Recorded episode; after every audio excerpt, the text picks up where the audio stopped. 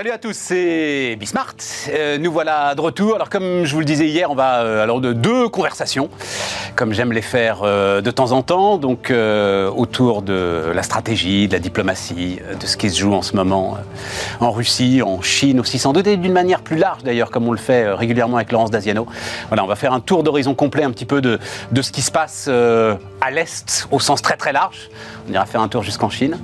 et puis ensuite discussion avec Christian Saint-Etienne et là on reviendra en France. Hein, le, climat général, les réformes, l'alerte euh, quand même. Euh, euh, François Villeroy de Gallo, on en parlait hier, hein, le, gouverneur de la Banque de France, alors aussi en l'occurrence parlant en tant que membre du Conseil des gouverneurs de la Banque centrale européenne, qui dit plus de baisse d'impôts en France, c'est pas possible.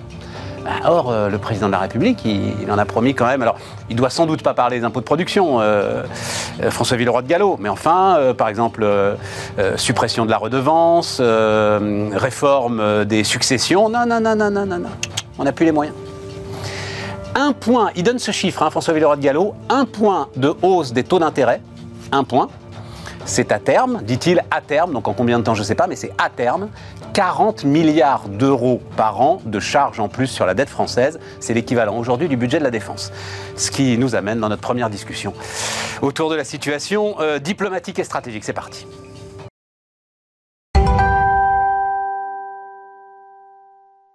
Donc, Laurence Daziano, bonjour euh, Laurence, maître de conférence euh, à Sciences Po. Euh, tu as écrit un point de vue dans, le, dans les échos, il y a je ne sais plus combien de temps. Depuis Quelques semaines. Voilà, oui, voilà, c'est ça. Que j'ai trouvé très intéressant. autour, alors bon, j'ai dit crise des émergents, il faut que tu, tu expliques un petit peu ta démarche autour tout le monde parle d'une fin de la mondialisation. D'ailleurs, tu démarres euh, ton point de vue avec la, lettre du patron de BlackRock euh, à l'ensemble de ses actionnaires qui dit c'est la fin de la mondialisation telle qu'on l'a connue depuis 30 ans, c'est ça, hein, qu'écrit euh, Larry Fink. Larry Fink, voilà. Et toi, tu vas un peu plus loin. Raconte-moi justement comment est-ce que tu arrives sur la question des émergents.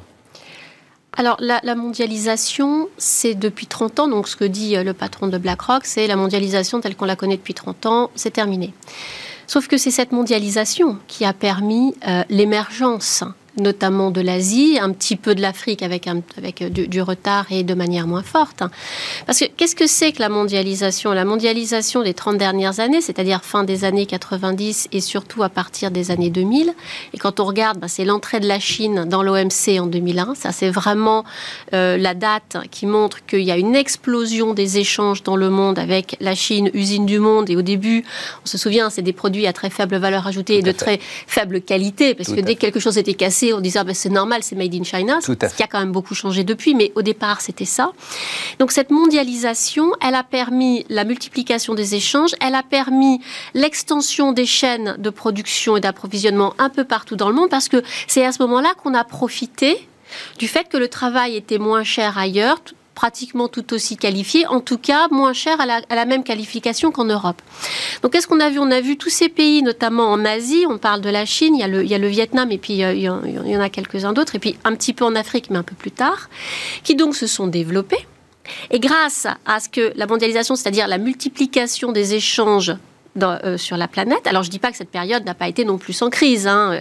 98, vous avez le défaut de la dette, euh, vous avez la crise monétaire en Asie, le euh, défaut de la, de la, dette en, en, en, Russie. 2007-2008, on a eu la grande crise financière. 2014, on a eu encore la crise avec la, première invasion de, de l'Ukraine par la Russie. Mais donc, il y a quand même eu tous ces échanges qui se sont développés, les transports se sont développés, le transport maritime de marchandises s'est développé, puisqu'on voyait les bateaux qui grossissaient, qui étaient de plus en plus gros. Et qu'est-ce que ça a fait dans ces, dans ces pays qui voyaient arriver le travail? Alors pour nous, c'était pas cher, mais enfin pour eux, ça permettait de leur développer. Ben, ça a développé dans ces, dans ces populations, ben, ça a développé une classe moyenne et qu'est-ce qui fait l'émergence d'un pays? Qu'est-ce qui fait qu'un pays va se développer économiquement? C'est que sa classe moyenne grandit. C'est-à-dire que ce sont des gens qui s'enrichissent. On reprend ces basiques pyramides de Maslow. Hein. Et donc, bah, petit à petit, euh, ils ont assez de revenus pour faire autre chose que les besoins basiques. Donc, ils vont penser en termes d'infrastructures, donc la santé, le logement, la santé, l'éducation. Et puis, il va falloir investir dans les infrastructures, le transport, l'eau, l'énergie, euh, le traitement des déchets. Et c'est comme ça que vous avez cette cette classe moyenne qui commence à grandir, puis qui commence à consommer, à consommer un petit peu plus. Donc ça développe les, euh, ça développe les économies. Euh, elle produit, mais c'est aussi un marché intérieur, donc elle va consommer, elle va grandir, elle va avoir des aspirations différentes parce que bah, ils veulent que leurs enfants aient des conditions de vie meilleures que les autres, ce que veulent tous les parents euh, sur sur la terre. Et c'est comme ça que petit à petit la mondialisation, avec l'étirement des chaînes de production, des chaînes d'approvisionnement, elle a permis l'émergence de ces pays. La Chine a émergé comme ça, le Vietnam a émergé comme ça. À une autre échelle, on peut dire que des économies comme le Nigeria, l'Éthiopie, L'Afrique du Sud ont fini aussi par émerger euh, comme ça. Donc cette mondialisation, c'est-à-dire le fait qu'on est tous interdépendants, euh, et on l'a vu première à l'ère de l'interdépendance 2011 Fukushima, parce que là on s'est rendu compte que... Oui, bah, euh, je me permets juste un truc, c'est que tu dis, comme tout le monde, tu dis Fukushima. C'est pas Fukushima, c'est un raz-de-marée. Oui, Fukushima n'est qu'un détail, notamment sur toute l'industrie automobile qui a été impactée. mais, c'était un raz-de-marée, mais c'est devenu Fukushima. non, non, c'est pas Fukushima. Pardon, oui, pardon, je voulais juste. parce que quand j'ai lu ça, ça m'avait surpris. Mais non Alors, effectivement, ça n'est pas la catastrophe voilà. de. de euh, c'est le raz-de-marée. C'est comme ça que c'est connu c'est que le, le, tremblement de terre, le raz-de-marée, euh, qui a euh, détruit les usines de production de pièces détachées automobiles. Et c'est là qu'on se rend compte que ah bah, tous les sous-traitants, parce que du coup, avec la mondialisation, il y a le sous-traitant du sous-traitant du sous-traitant. Euh, et là, on en arrive à bah, le sous-traitant du sous-traitant du sous-traitant. Bah, en fait, c'est pratiquement les deux, trois mêmes entreprises qui sont localisées au même endroit. Mais attends, Laurence, je veux revenir sur euh, tes émergents. C'est exactement ce que tu décrivais.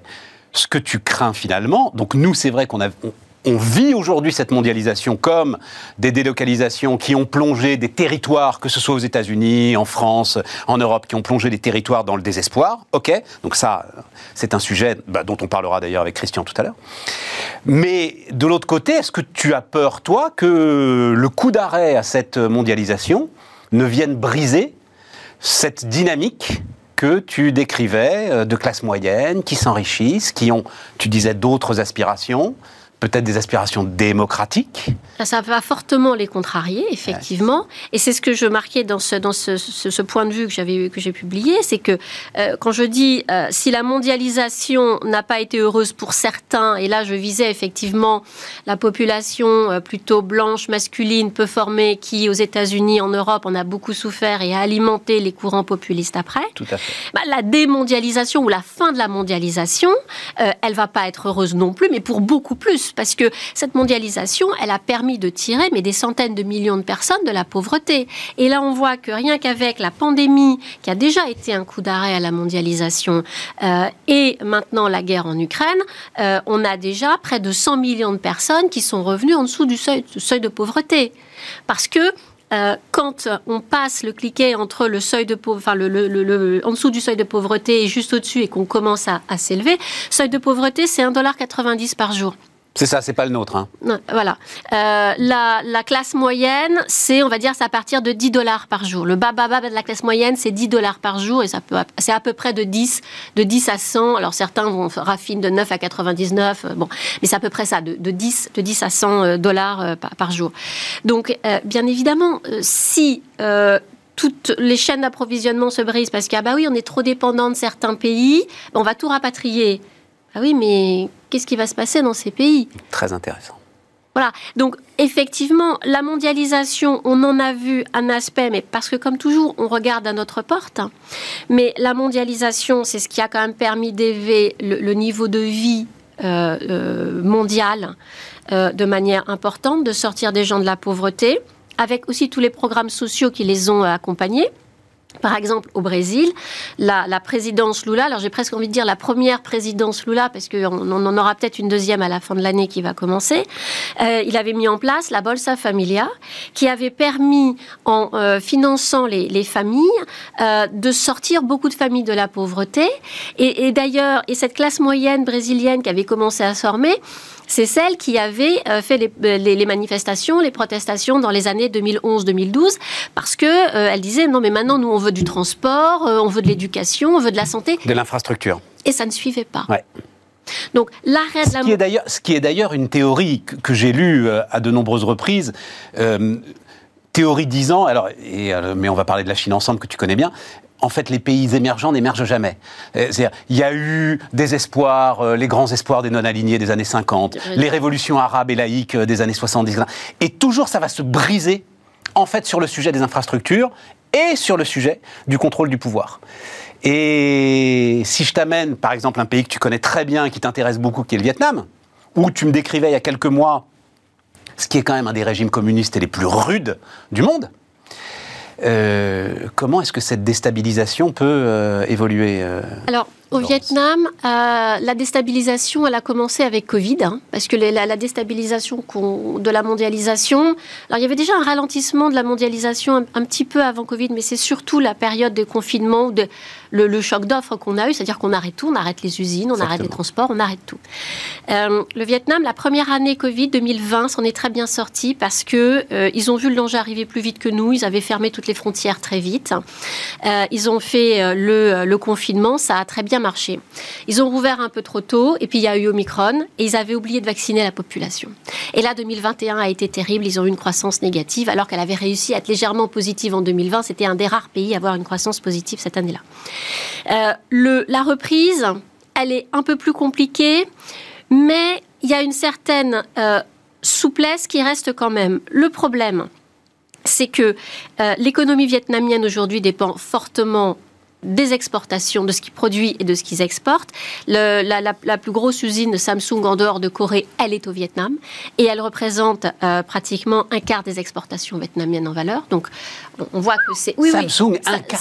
cette usine-là de Samsung. Donc, donc, il y a une vraie dépendance. Donc, si un jour Samsung dit ah bah oui, bah, je vais rapatrier mon usine, là, ça va faire très mal. Et puis il y a le tourisme, qui est une autre part euh, euh, des revenus du, Vietnam et qui a fait aussi son essor. Et là, le, tourisme reprend, ils ont complètement réouvert, euh, parce qu'ils voient bien qu'Omicron, ils n'arrivent pas à gérer. Je dirais qu'au Vietnam, il y aura un impact si les, les usines repartent, mais il y avait beaucoup de sous-traitances qui venaient de Chine. Et donc, celle-là, elle risque de moins partir. Alors, ben oui, mais ça nous amène alors à qu'est-ce qui se passe? Enfin, on voit. Alors, et d'ailleurs, je crois que c'est la première fois, Laurence, hein, toi qui cette masse de vidéos. Tiens, encore euh, hier soir, je crois que c'est des ouvriers d'ailleurs qui s'enfuient d'une usine Samsung. Je crois que c'est une usine Samsung. Je voudrais pas dire de bêtises. Euh, vous allez voir ça si vous allez faire un tour sur les réseaux sociaux. Vidéo très spectaculaire. Les gars, les ouvriers sont en confinement depuis, je crois, une vingtaine de jours. Ils en peuvent plus. Voilà, ils s'enfuient, ils escaladent les grilles. Enfin, c'est quelque chose de dingue. On voit, alors grâce évidemment à beaucoup d'expatriés à Shanghai, euh, des gens qui se mettent aux fenêtres, qui hurlent, qui n'en peuvent plus, etc. Je crois que c'est la première fois qu'on voit des choses comme ça, non? Alors le, confinement, euh, la, politique de Covid-0 en Chine euh, atteint sa limite et c'est là que ça devient, euh, j'allais dire, dangereux. Parce que cette politique de confinement et de Covid-0, c'est-à-dire il y a un cas de Covid et il y a tout le quartier qui est, euh, euh, qui est confiné. Et le confinement en Chine, c'est pas le confinement en France. Hein. Exactement. Donc le confinement en Chine, c'est que vous êtes chez vous, vous n'avez pas le droit, vous n'avez pas les une heure pour sortir avec votre propre attestation et vous en faites cinq par jour, hein, parce qu'on on, on, l'a vu. On l'a vu. on n'a pas fait ça. Moi, j'ai pas fait ça. euh... Donc, euh, c'est un confinement qui est très strict. C'est un confinement euh, qui, comme il a été fait, euh, pardon de le dire, à la chinoise, un, il est très strict, mais deux, au départ, il n'a pas été très bien organisé. Et notamment, les gens qui peuvent plus sortir de chez eux, ils font comment pour manger? Donc, les gens ont faim. Un, vous pouvez plus sortir de chez vous. On l'a vu, nous, et c'était moins strict, on est devenu fou. Eux, ils ne peuvent vraiment pas sortir. Quand ils sortent, ils ont trois tests par jour. Ils n'en peuvent plus des tests. Ils ont faim. Ils ont envie de sortir. Et puis surtout, ils, voient, parce qu'ils sont quand même aussi informés, puis il, reste encore quelques expatriés, que euh, face à Omicron, ça fonctionne plus, cette, cette politique. Donc qu'est-ce qui se passe? Shanghai, 25 millions d'habitants, est euh, confiné depuis 5 ou 6 semaines maintenant de plus en plus, il y a des mouvements de désobéissance. Ce qui est très courageux de leur part parce que ça veut dire que si vous désobéissez, vous vous soumettez pas à un test, vous êtes dehors alors que vous ne devrez pas l'être, vous allez directement en prison. Donc c'est très dur. Mais là, les Chinois, euh, en tout cas ceux de, Shanghai, n'en peuvent plus. Et à la fin de la semaine, ça va être Pékin. Donc là, vous allez avoir, et c'est très intéressant de regarder ça, une remise en cause déjà par la population de la politique de zéro Covid, dont je rappelle que Xi Jinping l'a présenté comme étant un succès, parce que dans la première phase de Covid, ça n'en était un. C'est le fait que Omicron est tellement contagieux Bien que sûr. ça, ça n'est plus, ça n'est plus tenable.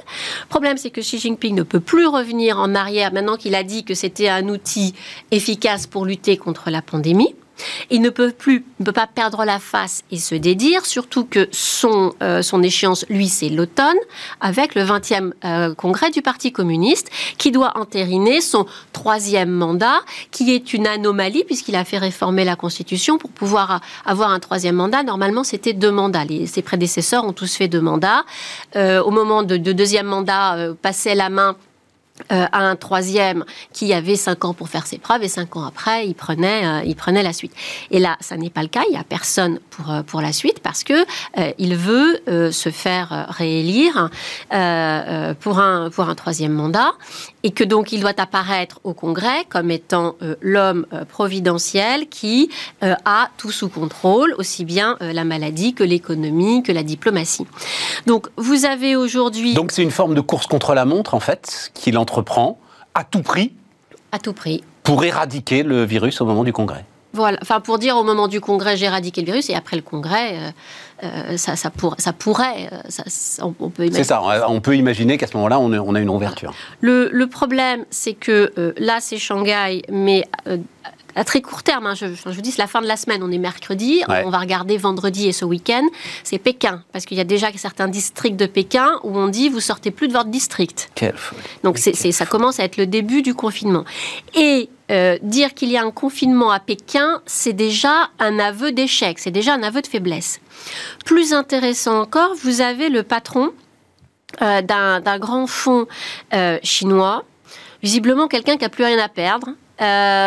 qui a publiquement critiqué, notamment dans la presse anglo-saxonne, cette politique du zéro Covid.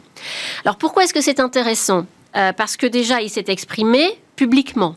Il est en Chine, lui. Lui, il est en Chine. Il est en Chine. Il est en Chine. Il s'est exprimé publiquement, euh, notamment dans le Financial Times euh, et auprès d'autres correspondants étrangers, pour dire euh, cette politique ne marche pas, le zéro Covid, il faut arrêter parce que l'impact sur l'économie va, va, va, être, euh, va, va être désastreux. On va, on, va, on va y arriver parce que ça arrête quand même l'économie, l'économie chinoise qui est à, un- à une, à une croissance qui est inférieure à ce qui est annoncé. Les chinois, il faut toujours faire attention, mais, mais là, elle risque vraiment d'être négative. Donc, ce qui, était ce qui est très intéressant, c'est que ce monsieur, non seulement il s'est exprimé publiquement dans la presse anglo-saxonne, et que pour l'instant, je n'ai pas vu qu'il ait été arrêté ou qu'il ait disparu. Ce qui veut dire qu'il a eu l'autorisation de s'exprimer. Donc, s'il a eu l'autorisation de s'exprimer, ça veut dire qu'au sein de la cité interdite, qui est là où est le, pouvoir chinois, il y a des voix discordantes.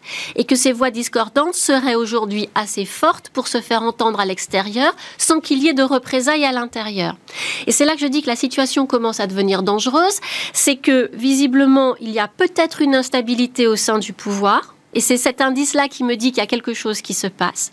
Vous avez une population qui est confinée, qui n'en peut plus. Et vous avez, là, arrive sur le marché du travail chinois, la plus grosse promotion de jeunes diplômés qui ne, va pas tous qui ne vont pas tous trouver du travail. Parce que l'économie n'est pas à la hauteur. Pour pouvoir euh, euh, intégrer toute une classe d'âge, et là en plus c'est une des plus fortes classes d'âge qui arrive sur le marché du travail, euh, il faut une croissance de 7 à 8 Là, on va être à moins de 4 donc, socialement, il va y avoir un problème. Donc, vous avez un problème politique. Il se passe quelque chose dans la cité interdite. Vous avez un problème social entre ceux qui veulent plus être confinés parce qu'ils en ont assez, parce qu'ils voient pas le bout, parce qu'il n'y a pas de perspective.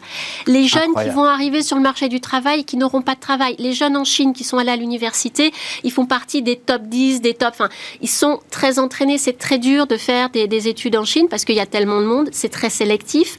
C'est un système qui est très difficile. Et puis vous avez une économie qui est en train de s'arrêter. Et là, on rejoint aussi euh, les, les émergents parce que cette économie chinoise qui s'arrête, elle approvisionne plus. Bien sûr. Elle ne va plus chercher des matières premières Bien dans sûr. les pays émergents. Et quand vous avez à la fois l'économie chinoise qui est en train de s'arrêter, la, la croissance chinoise, c'est un tiers de la croissance mondiale. Donc quand vous avez cette croissance chinoise qui décélère quand même très rapidement, voire qui pourrait s'arrêter, euh, avec les impacts que ça a, et que dans le même temps, vous avez la guerre en Ukraine avec des impacts qui amplifient la crise chinoise et ce qu'on a du Covid, qui nous reste du Covid, sur l'approvisionnement, le choc d'offres, on n'a pas produit, maintenant on produit un peu, mais les matières ma- premières sont plus chères et le fait qu'après, ben, on peut plus transporter parce que les ports sont congestionnés, les ports de la mer Noire n'existent plus parce que euh, c'est en guerre, on n'avait plus un assureur qui veut assurer un bateau qui va en mer Noire. Euh, les, ports chinois, alors le trafic non, je t'ai plus, euh, Laurence. la cour est pleine. Non, non, non, restons juste conclure sur la Chine, on, va dire deux mots de la Russie, mais sur la Chine, donc moi ça m'intéresse évidemment énormément.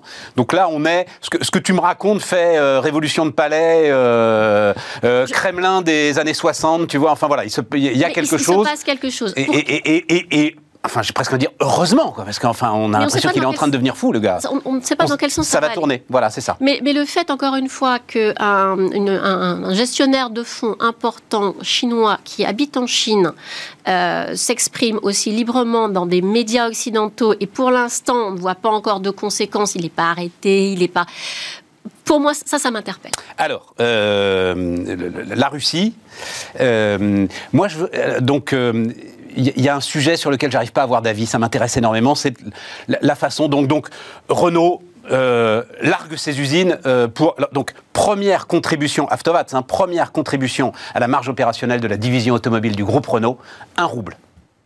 Renault a largué ses usines, donc qui fabriquent notamment les Lada, hein, historiquement, à pour un rouble, alors à une fondation, avec l'idée que peut-être plus tard ils pourraient les récupérer et tout tu parles, enfin j'en sais rien, je parle sur votre Voilà.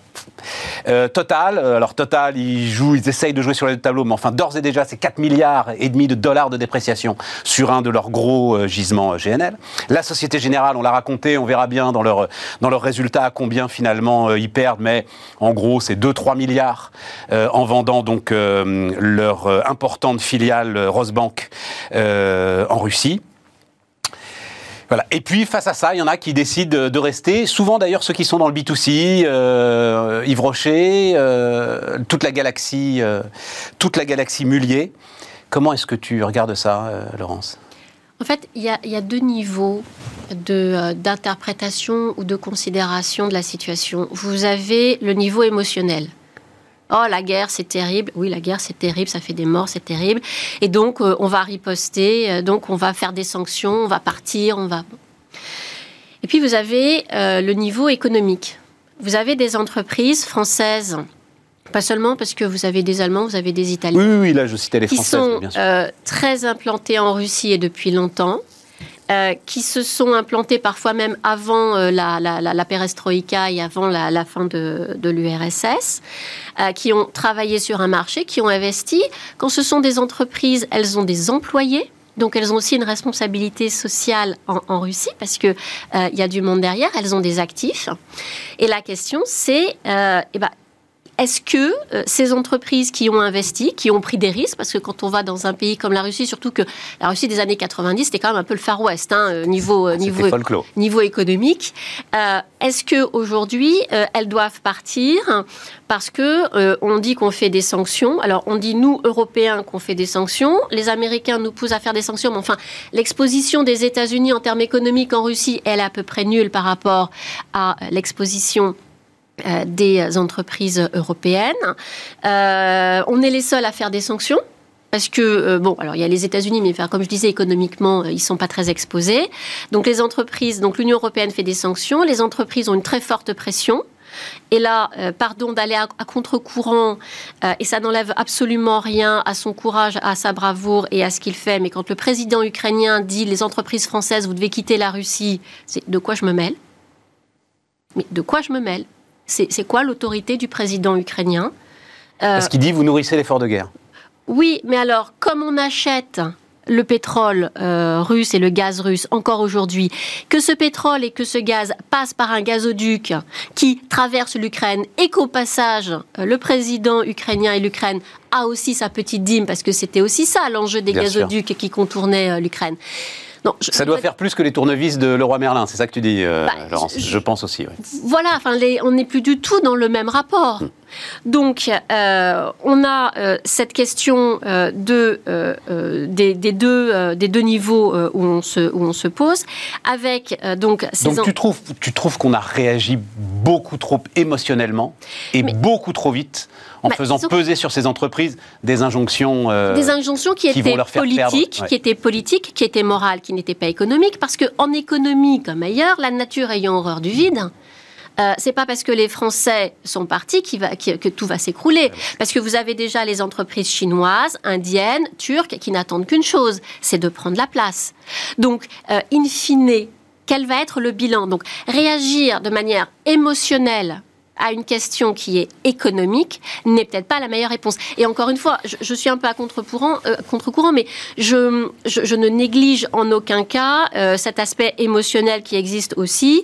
Et quand on regarde les images de ce qui s'est passé euh, en, Ukraine et des, des, victimes, notamment civiles, des femmes, des enfants, bien sûr. bien sûr. Mais ça n'a rien à voir. C'est là où je, te suis. On, pas, ça n'a rien à voir. On n'est pas dans le même domaine. Mais voilà. Donc, est-ce que faire porter euh, cette charge émotionnelle à des entreprises qui ont pris des risques, qui ont investi, parce que ensuite, qu'est-ce qui va se passer? Ben, Ces entreprises, elles sont françaises, donc elles vont revenir en France. Vous l'avez dit, Renault, c'était quand même une part importante euh, des revenus de Renault. Ben, on fait comment maintenant en France? Mais donc tous les impacts qui... Et surtout, alors, c'est très frappant. Alors, le, les explications que j'ai lues sont assez complexes. Et dès qu'on parle du marché d'échange, de toute façon, les explications sont complexes. Le, le forex est sans doute l'un des marchés les plus compliqués et donc, euh, le rouble peut être plus ou moins sous contrôle, etc. Mais enfin, quand même, je me souviens très bien qu'aux premières heures de la guerre, la rapidité des sanctions qui se sont développées, on a entendu partout et on a même dit ici, waouh, incroyable, on n'a jamais vu ça, une nouvelle ère de sanctions économiques. Ça. Résultat des courses, euh, le rouble ne cesse là de s'apprécier euh, par rapport à l'euro et les chiffres sont quand même impressionnants. On est à plus 21 en ce qui concerne le rouble par rapport à l'euro. On est passé donc de 154 roubles pour un euro au moment où euh, on était dans le dur des sanctions, elles se mettaient en place, à maintenant, je n'ai pas regardé les tout derniers cours, mais enfin c'est 68, 70 roubles. Quoi. Donc en plus, ça marche pas. Non, mais les, sanctions, alors les sanctions financières, c'est euh, vrai, c'est un peu compliqué. Euh, mais les sanctions financières, c'était quoi? On a dit, ah, la, la, la, la grosse machine, c'était on va couper de SWIFT. en fait, on en a coupé quelques-uns, mais on les a pas tous coupés. Gazprom Bank est toujours dans, euh, euh, dans SWIFT. Donc, du coup, on les a pas mis en œuvre jusqu'au bout. et puis, mettre en œuvre de telles sanctions, les impacts, ils sont à long terme. Et là, euh, on, voulait, c'était des impacts à court terme, parce qu'on disait on va mettre des sanctions pour arrêter la guerre. Donc là, vous avez à la fois un niveau d'impact qui n'est pas celui attendu, parce qu'il est moins fort que celui attendu, et un niveau de temps qui n'est pas non plus le bon timing. C'est-à-dire que pour avoir des sanctions à court terme, euh, c'est pas les sanctions financières. Les sanctions qui commencent à faire un petit peu mal, c'est le fait qu'ils peuvent plus importer euh, de pièces détachées pour tous les produits manufacturés. Euh, Tout le, secteur aérien. Le, le secteur, le fret aérien, 80% et euh, n'existe plus. Tout à fait. le marché automobile s'est également, s'est également effondré. Donc oui, ça, ça, va, ça va finir par mordre, comme disent les Anglo-Saxons. Mais dans une population, enfin la population russe est une population qui est très résiliente et la population russe, euh, elle, a, connu une, formidable augmentation de son niveau de vie lors des deux premiers mandats de Vladimir Poutine, à peu près 2000, 2010. Euh, Et ensuite, il y a, comme il y a eu déjà les sanctions en 2014, parce que la Russie est un pays sous sanctions depuis 2014, donc ils ont eu le temps de s'organiser, ils ont eu le temps de diversifier leur économie. C'est après les sanctions de 2014 qu'ils ont développé le blé euh, et qu'ils sont devenus le premier exportateur de blé. Donc ils se sont adaptés aux sanctions. Et la population russe, vous avez l'infime minorité, mais très très très riche, qui, elle, ne souffre pas vraiment. Vous avez, et c'est ce qu'on oublie en Europe, euh, une immense majorité de la population qui est rurale et qui reste quand même très pauvre. Euh, et quand on voit les exactions des soldats russes, des, jeunes recrues russes ou des soldats russes en Ukraine, quand ils vont euh, dans les maisons euh, pour piller et qu'ils vont piller jusqu'au couvert parce qu'ils n'ont pas ça chez eux ou c'est pas aussi beau, ou qu'ils vont revendre ça sur les marchés en Biélorussie, on n'a pas conscience de, la pauvreté. Donc en fait, c'est une population qui n'était pas touchée par la modernisation de la Russie.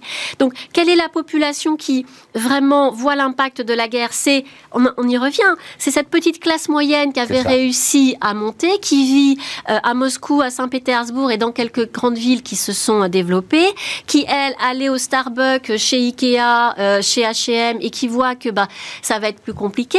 Ce sont ces Russes dont on parle un peu qui se sont dit bah on part. Ils avaient un passeport international, ils se sont dit ben on part parce qu'on ne sait pas quand est-ce que ça va se refermer. Donc les sanctions, finalement la population russe, elle va les voir, mais mais pas tant que ça. C'est-à-dire que ceux qui vont les voir, ce sont ceux qui soutiennent Navalny, ce sont des populations jeunes qui n'ont pas euh, connu les privations de l'URSS, euh, qui sont euh, dans les villes et qui ne sont pas une majorité de, la population russe. Et d'ailleurs, le soutien à la guerre en Russie, il vient bien de toute cette population rurale qui n'a pas profité de, de, cette ouverture pendant ces 20-30 années. Merci Laurence.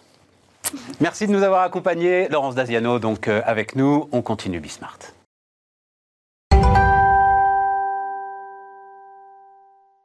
On repart avec euh, Christian Saint-Etienne. Salut euh, Christian, euh, économiste. Alors, on vient d'en parler là, mais toi aussi, tu as des trucs à dire autour de la Chine.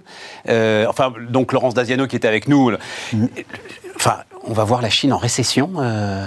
Ce qui se passe, c'est que euh, d'abord, les importations chinoises se sont effondrées depuis quelques semaines. Voilà, c'est ce qu'elle Les exports euh, se maintiennent, mais dans des conditions extrêmement difficiles. Or, euh, la Chine, c'est 18% du PIB mondial ce qui correspond exactement à 10 fois le PIB de la Russie qui est de 1,8. au passage, si on parle de l'Ukraine et Russie, la, Russie sans le pétrole, c'est un PIB euh, de la taille, voire inférieure aux Pays-Bas. Ouais, c'est ça. Donc, euh, c'est une compagnie pétrolière. Euh, voilà. La, Donc, on revient, quoi. Voilà, on revient à, la Chine. Donc, la Chine, c'est 18% du PIB mondial, contre 24% du PIB mondial pour les États-Unis. tout ça en PIB nominal. Ça fait 42% à tous les deux. Deux pays qui d'ailleurs dépensent 60%, enfin représentent 60% des dépenses militaires mondiales donc c'est vraiment deux chiffres à avoir à l'esprit. En 2022, Chine plus US, 42% du PIB mondial, 60% de, des dépenses militaires. Euh, si on continuait, c'est 80% des licornes en capitalisation boursière et c'est 100% des GAFAM et BATHX. Hein. Donc c'est vraiment deux géants, deux lutteurs colossaux. Et non, non, mais il y en a un qui est à terre là.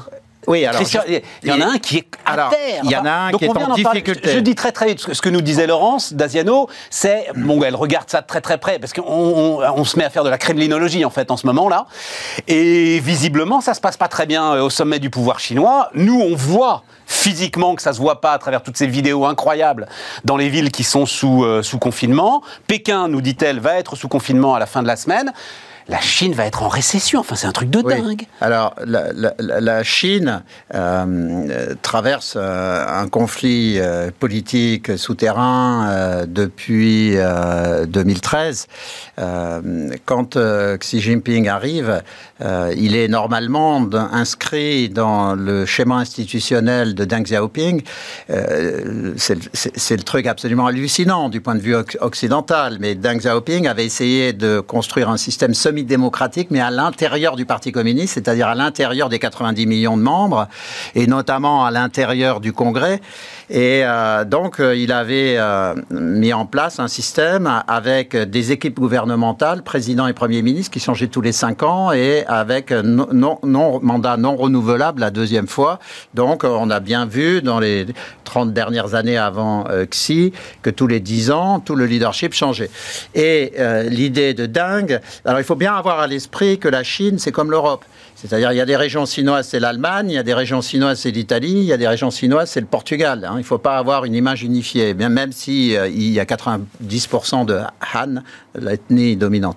Mais euh, dans ce contexte, il y a des différences de, nord-sud, est-ouest, et surtout, il y a des clans avec des clans qui disent non, il faut garder la pureté de la doctrine communiste, d'autres qui disent il faut s'ouvrir euh, complètement. Euh, quand on a élu Xi, on pensait qu'il allait continuer l'ouverture. Et puis, en 2018, il se fait élire à vie. Euh, en faisant ça, il fait exploser le, premier principe posée par Deng Xiaoping, qui est justement ces mandats non renouvelables quand on a fait 10 ans. Le deuxième principe qui fait exploser et qui avait été mis en place par Deng Xiaoping, c'est que plus jamais il y aurait de pensée Mao. Or, il a fait voter la pensée Xi, qui est dans la Constitution. Et depuis août 2018, toute personne qui remet en cause la pensée Xi est exclue du parti. Donc, euh, et enfin, il a utilisé la lutte contre euh, la prévarication pour en réalité casser tous les clans. Alors, les clans n'ont pas disparu, ils sont sous la table. Et ce qui se passe actuellement, c'est qu'on voit que sous la table, ça remue. Voilà, c'est ça. Et euh, alors, il faut bien avoir à l'esprit que depuis euh, plus de deux ans, Xi a une obsession, c'est le congrès de novembre 2022. Donc, euh, par exemple, pourquoi il continue le zéro Covid alors que c'est un échec évident? C'est parce qu'il ne peut pas reconnaître qu'il s'est trompé avant le Congrès. Donc, on peut s'attendre à ce qu'il le remette en cause en 2023, mais pas en 2022. Donc, on peut avoir une récession significative à cause de cette politique euh, complètement fausse, euh, complètement monstrueuse, qui est en train de devenir monstrueuse, puisqu'il y a même des émeutes de la faim en Shanghai. Donc, dans ce contexte, on a un, un président qui doit être aux abois. Surtout que moi, je l'ai écrit dans un livre qui s'appelait Trump et Xi Jinping il y a, paru il y a deux ans, où j'avais dit l'erreur qu'il fait. Euh, Plus de deux ans. Euh. Non, mais il est, il est ressorti. Ah, il est ressorti En version augmentée en mars 2020 aux éditions d'Observatoire, me fait ma pub. Mais simplement pour dire qu'à partir du moment où il a fait ça, euh, à mon avis, c'est le même problème que pour Poutine. La seule façon de le sortir, c'est une balle dans la tête. Mais merde. Et donc, euh, des soubresauts. Alors, je pense qu'il va quand même tenir le système jusqu'en novembre 2022. Euh, Mais, euh, et donc, à, partir du moment où il va reconnaître que la politique zéro Covid, parce qu'il ne peut pas la continuer cinq ans de plus, il peut y avoir des soubresauts politiques assez violents en 23-24. Donc, on, on, a une Chine qui est affaiblie. mais pas pour des raisons économiques et technologiques, mais pour des raisons de politique interne. Bien sûr. Et tu reviens derrière, mais moi je voulais qu'on revienne un peu sur l'Europe et sur la France, mais hmm. tu reviens derrière sur ce dont on a déjà parlé, c'est-à-dire l'un des moyens de sortir de cette impasse, c'est euh, l'aventure militaire. Exactement comme Poutine et, donc Taïwan. Voilà, exactement. Donc le, je, truc de pense également. Alors, il, faut avoir deux chiffres à l'esprit de ceux que j'ai donnés. la Chine, c'est 18% du PIB mondial, mais c'est 30% des importations de biens intermédiaires de l'Occident. La Chine, par ailleurs, c'est euh, 45% du ciment et de l'acier mondial. Donc, euh, mais on disait tout à l'heure un tiers de la croissance du monde, quoi, un tiers de la croissance mondiale. Voilà. Alors, ceci étant, euh, donc si c'est à l'arrêt, moi j'ai déjà écrit ça depuis plusieurs années. Euh, c'est une certitude absolue. La croissance chinoise doit baisser. On est à peu près certain qu'elle va baisser à 2%. La question, c'est est-ce que c'est dans 3 ans, 5 ans ou 7 ans? Pourquoi elle baisse à 2% Alors, toi, Stéphane, tu sais ça par cœur. La croissance, c'est la somme de la croissance de la population active et de la productivité. Bon, euh, sur la population active, elle a commencé à baisser. La population chinoise est extrêmement vieillissante. Elle est dans les trois euh, pays développés les plus vieillissants avec le Japon et l'Allemagne. Mais surtout, la productivité va avoir un problème. Euh, la Chine nous, a fait un truc sans équivalent dans l'histoire de l'humanité, c'est-à-dire 30 ans à 10% de croissance pour une population de plus d'un milliard de personnes. Donc ça a totalement fait muter l'économie mondiale. Sauf que maintenant, comment ils ont fait cette croissance? Ils ont déplacé des centaines de millions de paysans euh, dans, des, une activité à productivité zéro vers deux activités clés. Euh, la construction, productivité 4% par an, l'industrie 6 à 7%. Sauf que la construction est à l'arrêt qu'il n'y a plus de réserves de paysans, ou très peu, enfin pas par centaines de millions, il reste peut-être des dizaines de millions de paysans qu'on peut transférer. En plus, les paysans qu'on peut transférer maintenant, ce pas les plus évolués. Donc euh, euh, la construction est arrêtée, euh, voire baisse. Hein. Je pense qu'on cache les chiffres, hein. ils ont une crise immobilière. Et puis l'industrie, avec la politique de relocalisation des États-Unis et le début de la réindustrialisation de l'Europe, ils vont pas avoir une croissance aussi rapide. Donc, euh, tous ces éléments pris en compte, la Chine va croître entre 2 et 3% La question, c'est, sans les crises actuelles, on pouvait s'attendre, à ce que ce soit 2015, 2017, 2018. Mais comme, euh, vous le, comme tu le remarques à l'instant, avec cette crise intérieure politique absolument majeure, ça pourrait arriver plus tôt. Or, une Chine qui est à 2%, c'est plus un tiers de la croissance mondiale. C'est clair. Et donc ça change complètement la géostratégie et la géopolitique mondiale. Et d'ailleurs, le conflit Russie-Ukraine est un sous-conflit du conflit global. On se retrouve dans la situation des années 60-70 où on avait un conflit entre l'Union soviétique et l'Amérique. Maintenant, c'est un conflit euh, pour la domination mondiale entre l'Amérique et la Chine. Et, il faut toujours analyser les, les principaux conflits mondiaux comme des sous-conflits de ce conflit central. Mais ça veut dire, tu crois, parce que par exemple, j'ai tout lu et son contraire là-dessus, mais euh, globalement, la Chine a plutôt été, enfin, a donné plutôt l'impression d'être un peu ennuyée par euh, ce qu'a fait Poutine. C'est pas elle qui l'a envoyé. Non, euh, pas du tout. Voilà. Mais la façon dont les Américains poussent l'Ukraine à, à ah, affaiblir la ah Russie, c'est parce que les Américains ont deux objectifs empêcher la Chine de devenir la première puissance mondiale et tenir la Russie en dessous. Parce que la Russie, on disait tout à l'heure, c'est une grande compagnie pétrolière, mais c'est aussi 6000 têtes nucléaires, hein, autant que les États-Unis. La Chine, pendant longtemps, a eu 300 têtes nucléaires comme la France. Ils sont en train d'en construire à toute vitesse. On pense qu'ils seront bientôt à 1000 têtes nucléaires. Donc euh, la Chine fait un gros effort sur le nucléaire, mais la grande puissance nucléaire qui euh, embête les États-Unis, c'est la Russie. Donc ils essayent d'écraser la Russie à travers l'Ukraine tout en gardant euh, l'objectif d'empêcher la Chine d'accéder à, la domination mondiale. Tu disais les années 60, c'est la grande phrase des années 50, c'est un tigre de papier, mais il a des dents atomiques. Voilà. Voilà. Exactement. Et donc, euh, on en revient là. Bon. Je veux te ramener sur, euh, sur la France, sur, sur Macron.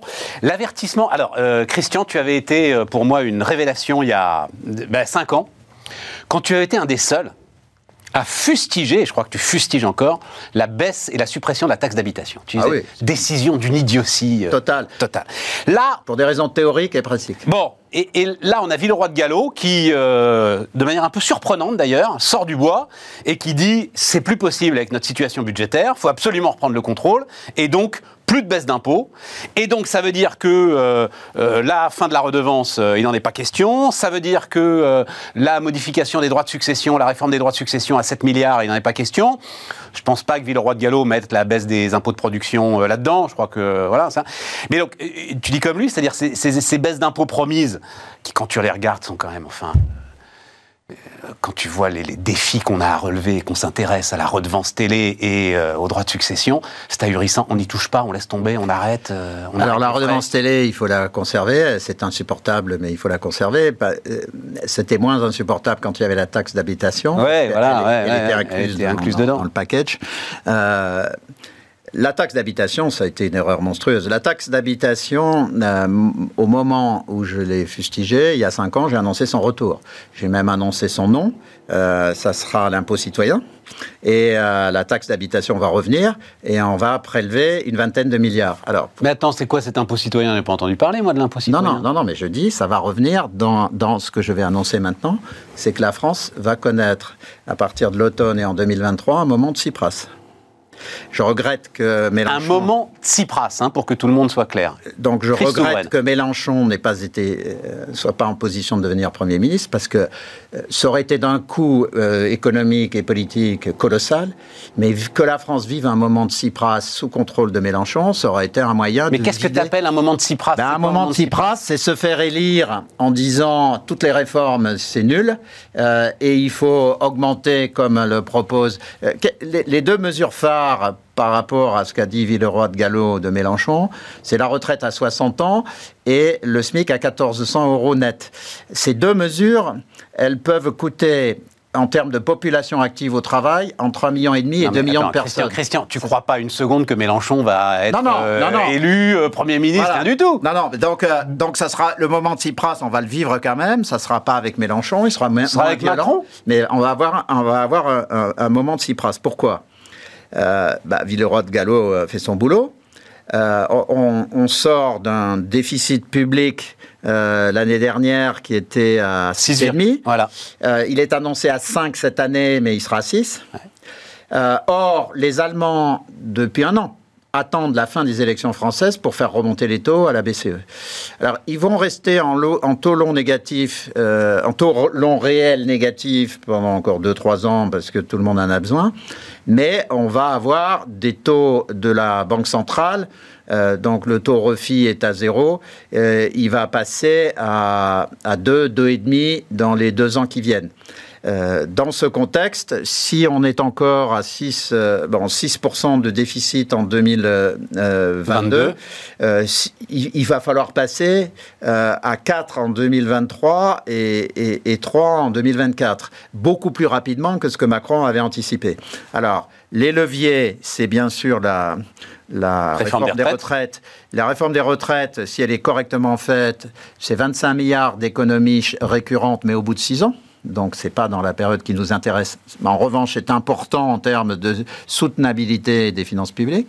Mais la deuxième mesure, c'est, tu l'évoquais, on va quand même être obligé de, refaire un package sur euh, les impôts de production, euh, si on supprime la C3S, la CVAE et qu'on fait une euh, mesure sur le foncier bâti des usines, c'est 12 milliards.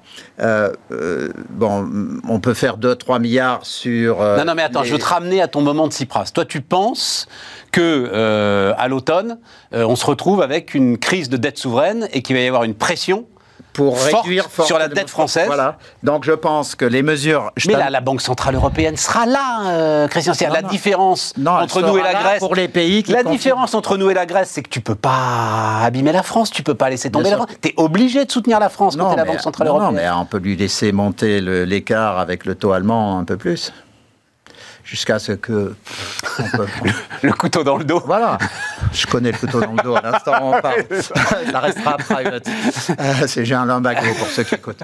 Et donc, euh, simplement, euh, je pense qu'il faut faire la réforme des retraites on va, sous une forme ou sous une autre, assister à une réforme de, des collectivités locales parce qu'il faut réinvestir sur les territoires et ça sera une bonne occasion pour remettre euh, des impôts locaux euh, en faisant en sorte... D'où le retour de la taxe d'habitation. Parce que tu l'as pas dit, mais en fait, ton grand argument, c'était il y a assez peu d'impôts dont on sait exactement à quoi ils servent. Et tu disais, la taxe d'habitation, c'est le camion qui vient ramasser la poubelle euh, devant chez moi euh, trois fois par semaine. Voilà. Ou qui chauffe l'école communale. Ou qui chauffe l'école communale. Voilà. Euh, donc cet impôt est clé puisqu'il rend des services immédiatement visibles.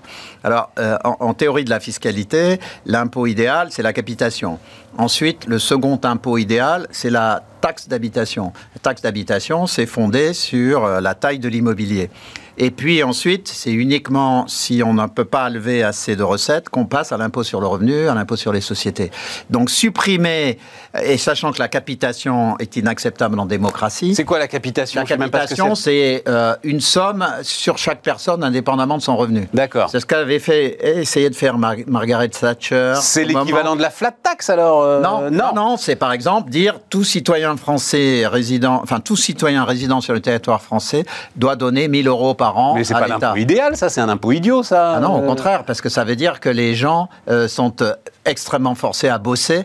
ah oui, d'accord. Et, et surtout qu'une fois qu'ils ont payé les 1000 euros, il n'y a plus d'impôts. Il n'y a plus d'impôts. Donc s'il gagne 100 000, eh bien, il ne paye plus d'impôts sur les 99 000. C'est pour ça qu'il n'est pas acceptable en démocratie. Mais Margaret Thatcher avait essayé de la mettre en œuvre en 92-93. C'est là où il y avait eu des émeutes dans les rues.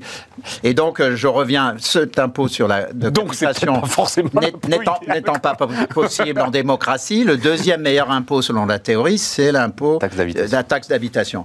Donc, ça montre que évidemment Macron n'est pas euh, un économiste et qu'il ignore euh, ces, fondements de la politique économique. Donc, il y a la taxe d'habitation qui finance euh, effectivement euh, le, goudronnage des routes, le renouvellement des canalisations d'eau et, de, et des égouts, le, le chauffage des écoles, c'est absolument clé. Donc, je pense que comme il va devoir aller... Je pense qu'il y a deux grandes réformes que Macron devrait faire. Il devrait faire très vite une réforme paramétrique des retraites et euh, parallèlement une réforme de relance des, territoires. Et à l'occasion de la relance des territoires, il peut remettre l'équivalent de la taxe d'habitation. Reste sur les retraites. Euh, Laurent Berger dit, j'ai repris sa phrase, aucune voie de passage.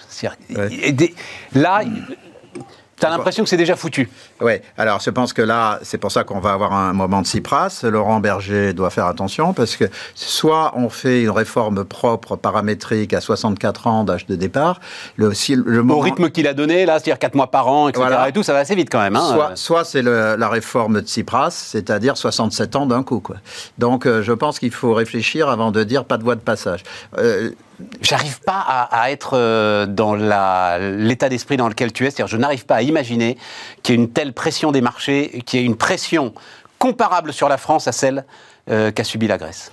Non, parce que nous sommes la France. Non, parce qu'elle sera indirecte parce que on sera dans un phénomène de boule de neige sur la dette publique, parce que euh, à un moment donné, les investisseurs mondiaux diront ben on peut plus venir investir chez vous, donc euh, le, les entreprises euh, commenceront à, arrêter de remplacer les gens qui partent.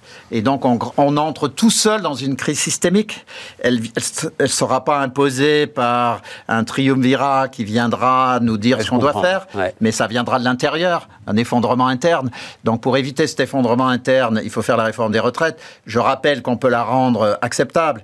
Euh, je rappelle mon schéma que je bats, sur lequel je me bats depuis longtemps 64 ans d'âge de départ, mais 44 ans de cotise, mais euh, deux ans de, de baisse au titre de la pénibilité des enfants. 18 mois sur la pénibilité, 18 mois sur les enfants, plafonnés à deux ans. Et euh, ça veut dire que les gens qui auraient la pénibilité et euh, les enfants, ils il partirait à 62 ans, c'est le même âge qu'aujourd'hui, et avec 42 ans de cotise. Donc on peut la rendre intelligente, cette réforme. Je rajoute d'ailleurs le système suédois que j'adore, le 80-90-100. À partir de 62 ans, on bosse 4 jours par semaine. On est payé, c'est 80%, euh, on est payé 90%, et le, mais le cinquième jour, on vient et on fait de la formation des jeunes. Donc j'adore. Ça, c'est le système suédois, ça? Oui, ils ont mis en place ça il y a 15 ans. C'est le 80-90-100 et j'adore ce système. Et euh, à partir de 62 ans, on peut dire aux gens bah, soit vous partez parce que vous avez pénibilité ou vous avez les enfants, soit euh, euh, vous restez jusqu'à 64-65, mais pendant les trois dernières années, vous bossez quatre jours par semaine. Et on peut même s'arranger pour que le cinquième jour, ça fasse. Christian, moi j'ai une semaine de rab. Je disais ce qu'il disait là, je disais ce que disait Macron pendant son investiture. Agir ne signifiera pas administrer le pays, enchaîner des réformes comme on donnerait des solutions toutes faites à notre peuple. L'action est jumelle du rassemblement, du respect, de la considération. Mais et ça, moi, je me ce qu'on dit pour se faire élire, mais c'est pour ça. Non, mais moi je me dis, il est en voie de chiracisation en fait. C'est la malédiction du deuxième mandat, et en fait, il va rien se passer. Non, mais c'est pour ça que le moment de Cypras, mais vraiment cette émission est fondamentale, on la ressortira dans un an. Hein. Ah, mais avec plaisir. Le moment, le, moment de Cypras que j'annonce, c'est le moment où il viendra à la télé et dire, ben voilà, je vous avais dit qu'on n'allait rien faire. Et en fait, ben, voilà, il y a un auto-effondrement interne, on est obligé d'y aller. Donc, euh, faisons cette euh, réforme. Et en plus, il peut le tourner positivement. C'est pour ça que, de mon point de vue, il aurait intérêt à l'annoncer dès le discours de politique générale de juillet. Euh, il devrait annoncer la réforme des retraites et la faire passer tout de suite au mois de juillet. Si on fait un paramétrique, ça passe très vite. Hein, il ne faut pas essayer de il peut refaire une deuxième réforme négociée dans deux ans avec les syndicats sur le système à points. Mais la réforme paramétrique. Ah là, pour l'instant, on parle que de la paramétrique. Hein, euh, voilà, oui, oui, Et donc, le deuxième point qui est clé par rapport au phénomène gilets jaunes et autres, c'est la relance des territoires par euh, une politique euh, complète. Et qu'est-ce qu'on fait de, Parce que ton moment de Cypras, là, on est quand même dans un moment où on est en train de dépenser allez, bon an, mal an, une dizaine de milliards d'euros par an, par mois, pardon, en chèques divers et variés, euh, blocage des prix de l'électricité, le chèque alimentaire qui va venir, etc., l'essence, les remises sur l'essence, blablabla. Bla, bla, bla. Donc là aussi, euh, le... T'es obligé de maintenir ces pompes. Personne ne sait comment les débrancher, ces pompes. Non, mais on débranchera pas complètement. C'est-à-dire que si on débranchait complètement, les prix de l'électricité font plus 40, donc on va faire plus 10 et on continuera, ça coûtera moins cher d'éviter de, que ça monte à plus 40. Le moment de Cypras, ça comprend. Je te fais toute la liste du moment de Cypras. Le moment de Cypras, c'est aussi. Il reste 4 euh, minutes, hein, attention. Les retraites et euh, toutes les prestations qui seront à inflation moins 0,5. Euh, sur 3 à 4 années. Mais il a dit exactement le contraire. Il a dit réindexation. Oui, mais réindexation sur l'inflation.